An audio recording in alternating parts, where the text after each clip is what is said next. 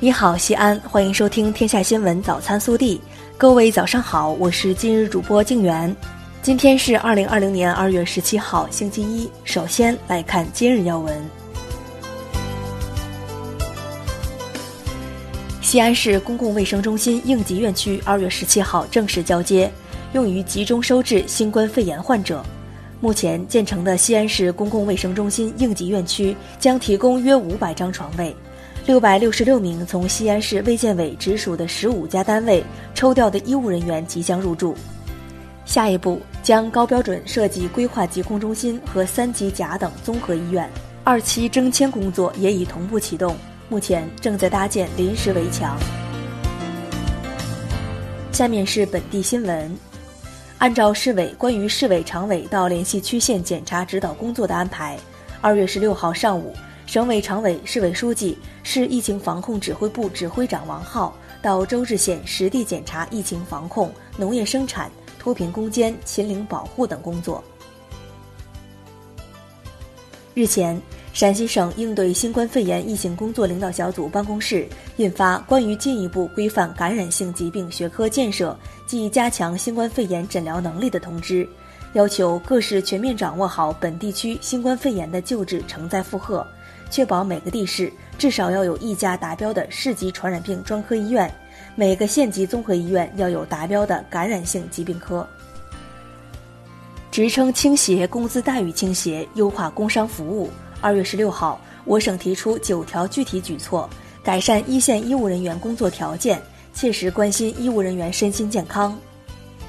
二月十七号起，我市中小学停课不停学课程播出时间将进行调整。每天的课程首播结束后，可以在任意时段回看，学生可以合理安排错峰学习。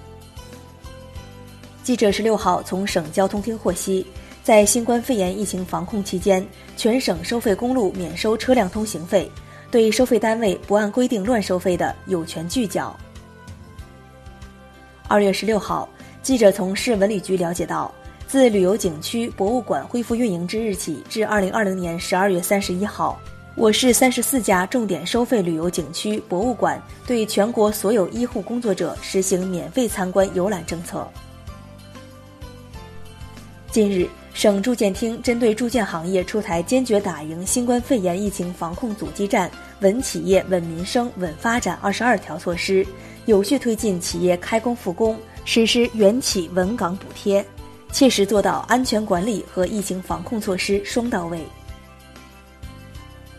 十六号上午，二十二岁的新冠肺炎确诊患者小巨从西安交大一附院治愈出院。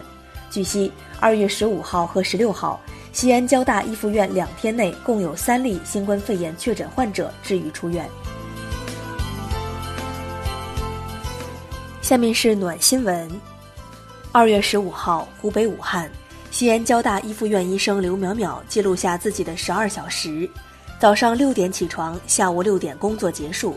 他和同伴要负责两个病区近六十个病人，每次回到酒店前都要全身消毒。他说：“这样的生活忙碌而充实，期待疫情结束，一起到武汉看樱花。”接下来是国内新闻。据国家卫健委数据统计，二月十五号零至二十四时，全国除湖北以外地区新增确诊病例一百六十六例。连续第十二天呈下降态势，过去这一数据分别为：三号八百九十例，四号七百三十一例，五号七百零七例，六号六百九十六例，七号五百五十八例，八号五百零九例，九号四百四十四例，十号三百八十一例，十一号三百七十七例，十二号三百一十二例，十三号两百六十七例，十四号两百二十一例。国家发展改革委十六号称，为做好新冠肺炎疫情防控工作，打赢疫情防控阻击战，日前继续安排中央预算内投资二点三亿元，支持武汉市方舱医院完善设施，增添必要的医疗设备，增强方舱医院收治能力。日前，教育部印发《关于在疫情防控期间有针对性的做好教师工作若干事项的通知》，强调。要加大对在防疫一线做出突出贡献教师的激励表彰力度，做好对防疫一线医护人员子女的关怀工作。当前，一些国家正遭遇历史罕见的蝗虫灾害。据农业农村部种植业管理司消息，考虑到我国边境地区地形地貌、气候特点及沙漠蝗的迁飞习性，沙漠蝗危害我国的几率很小。二月十六号，在国务院联防联控机制新闻发布会上，国家卫生健康委疾控局副局长周宇辉说，可以在小区出入口设置体温监测点，严格人员登记。但不应限制外出工作人员回到小区。二月十六号，国务委员、公安部部长赵克志签署命令，追授黑龙江省齐齐哈尔市公安局铁峰分局新工地派出所四级警长王春天“全国公安系统二级英雄”模范称号。二月十一号，在社区执行风控任务时，已连续坚守岗位二十余天的他，因劳累过度突发心脏病。经抢救无效，不幸牺牲，年仅三十二岁。湖北省人民政府十六号发布进一步强化新冠肺炎疫情防控的通告，所有非必须的公共场所一律关闭，一切群众聚集性活动一律停止，对所有居民开展拉网式动态滚动筛查，做到不漏一户、不落一人、不断一天，确保全覆盖无盲区。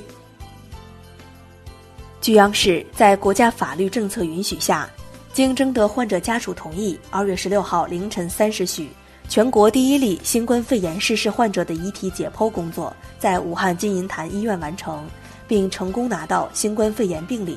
同日十八点四十五分，全国第二例新冠肺炎逝世患者的遗体解剖工作也在金银潭医院顺利完成，这两具解剖病理目前已被送检。